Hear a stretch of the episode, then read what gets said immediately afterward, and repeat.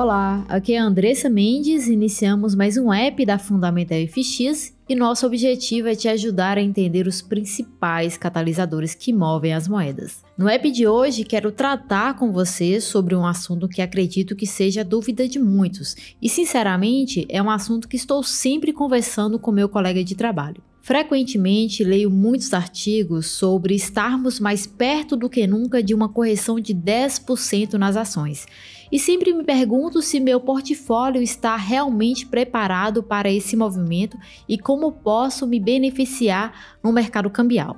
Acredito que esse é um dos podcasts mais interessantes já gravado no canal e não deixe de compartilhar. Quando falamos de uma queda do mercado de 5%, 10%, 15%, 20% ou mais, isso é assustador para muitos, assim como eu. Mas pesquisando um pouco a história, as correções do mercado de ações são mais comuns do que imaginamos. Algumas pesquisas afirmam que as correções de 10% no mercado de ações ocorreram em 11 vezes nos últimos 20 anos.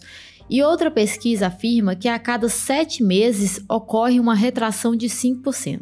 Bom, quando se trata de correções como essa, existem dois pontos importantes que devemos ter em mente. Devemos nos concentrar no tempo de queda e no tempo de recuperação.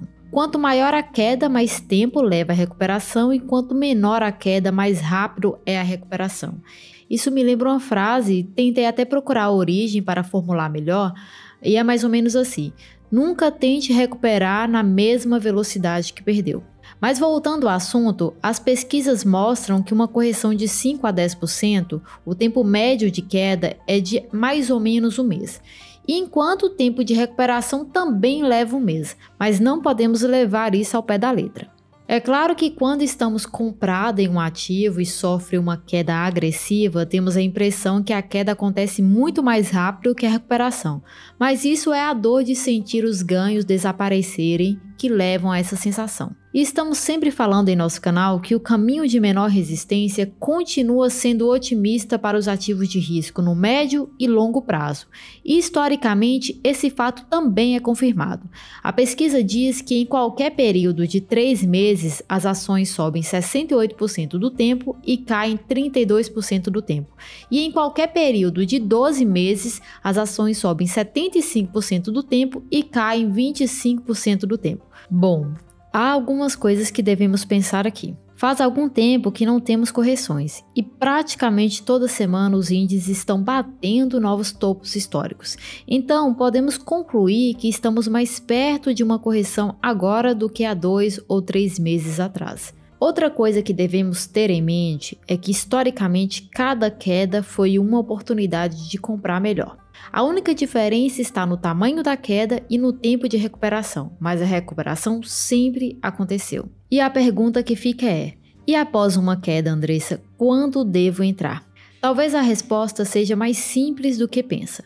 Muitas pesquisas sugerem que o tempo no mercado, ou seja, pensar a médio e longo prazo, é muito mais importante do que buscar o preço perfeito. Vou explicar melhor. Quando está negociando no longo prazo, por exemplo, e está ciente disso, apenas escolha um preço que se sinta confortável e entre. Mas quando está negociando como swing trader, assim como nós da Fundamental FX, temos que ter muito mais cuidado com o nível de margem e alavancagem, então não podemos ser tão arrogantes. Mas a ideia é praticamente a mesma. Devemos analisar o preço com base na técnica aplicada, seja níveis chave, suporte e resistência, entre outros, e devemos definir nosso risco e entrar. Infelizmente, não há como saber quando a queda termina.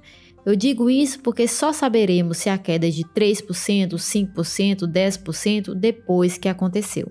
Então, por favor, não surte quando falarmos que os ativos podem cair 10%. Aliás, encare isso como uma ótima oportunidade de comprar ativos mais baratos pensando no médio e longo prazo. Mas também temos outro assunto importante para tratar aqui. Às vezes sinto um calafrio quando penso nesses movimentos agressivos e me pergunto se tem um portfólio saudável para esse evento. Estamos sempre falando aqui no canal sobre algumas moedas que são sensíveis ao risco, que são as moedas betas, que são o dólar australiano, o dólar canadense, o dólar neozelandês. E nós da Fundamental FX estamos considerando atualmente a libra esterlina também uma moeda sensível ao risco. Então devemos ter muito cuidado ao negociar essas moedas. E a pergunta é: devo ter cuidado agora? Sim. Todo cuidado é pouco quando falamos de negócio. Historicamente, existem dois ativos que são bem correlacionados com as perspectivas de saúde da economia global. Mas lembrando que nem sempre as correlações funcionam como esperado. Aliás, são fluxos que mudam de tempos em tempos. No mercado cambial, o par AUD JPY tem uma forte correlação. Então, qualquer sinal de aversão ao risco e podemos entrar vendendo esse par. E no mercado de commodities, o cobre é um ótimo ativo também.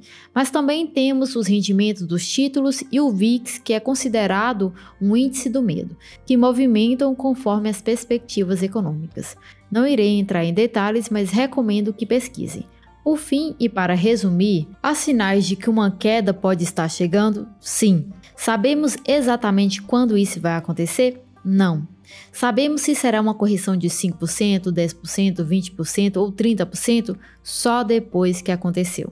Espero ter ajudado, não deixe de compartilhar nosso canal e até mais.